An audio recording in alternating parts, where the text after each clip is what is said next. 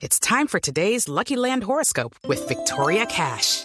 Life's gotten mundane, so shake up the daily routine and be adventurous with a trip to Lucky Land. You know what they say. Your chance to win starts with a spin.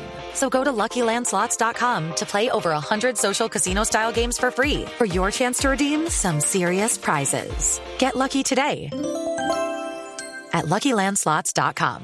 Available to players in the U.S., excluding Washington and Michigan. No purchase necessary. VGW Group, void or prohibited by law. 18 plus terms and conditions apply.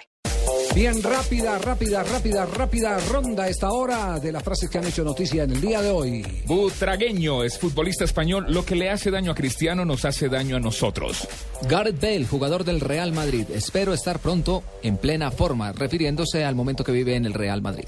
Giovanni Dos Santos, el jugador del Villarreal, el mexicano dice, volver al Barcelona no creo que pase. Bueno, Xavi Alonso, dice jugador del Real Madrid. Tengo muy buena comunicación con el club. El Tata Martino, técnico del Barcelona de España, ha dicho, me aburre un poco que cada día ponen un nuevo jugador en este equipo. Y Escolari habló sobre la polémica con Diego Costa. Otra. Lo de Deco y Pepe fue diferente. Ellos no jugaron con Brasil. Y Ricardo Isaacson, más conocido como Kaká, jugador del Milán, dice, volver a marcar con esta camiseta es como debutar de nuevo, refiriéndose al golazo que marcó ayer con el Milán.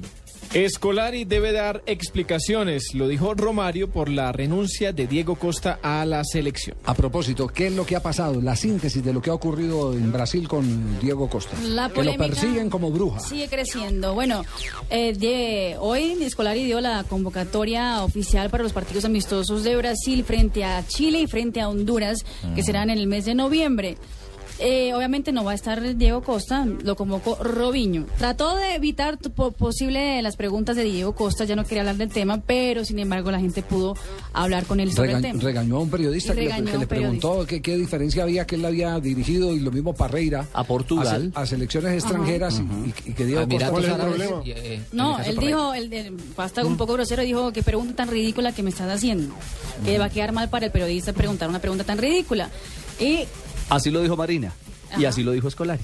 E você foi treinador da seleção portuguesa. fuiste entrenador de la selección E Parreira foi portuguesa. treinador de outras Y seleções. Parreira fue entrenador de Qual é a otras selecciones. diferença entre o caso ¿Cuál es la diferencia entre el pergunta caso de ridícula ustedes y el de él. ser meio achado mesmo. No haga una pregunta ridícula desconexão porque va a total quedar mal o que para ti. perguntando. Es una desconexión total lo que estás preguntando. Yo sigo insistiendo en que en el periodismo no hay preguntas ridículas, hay respuestas ridículas. Y esa es una respuesta salida Esa de es una respuesta ridícula.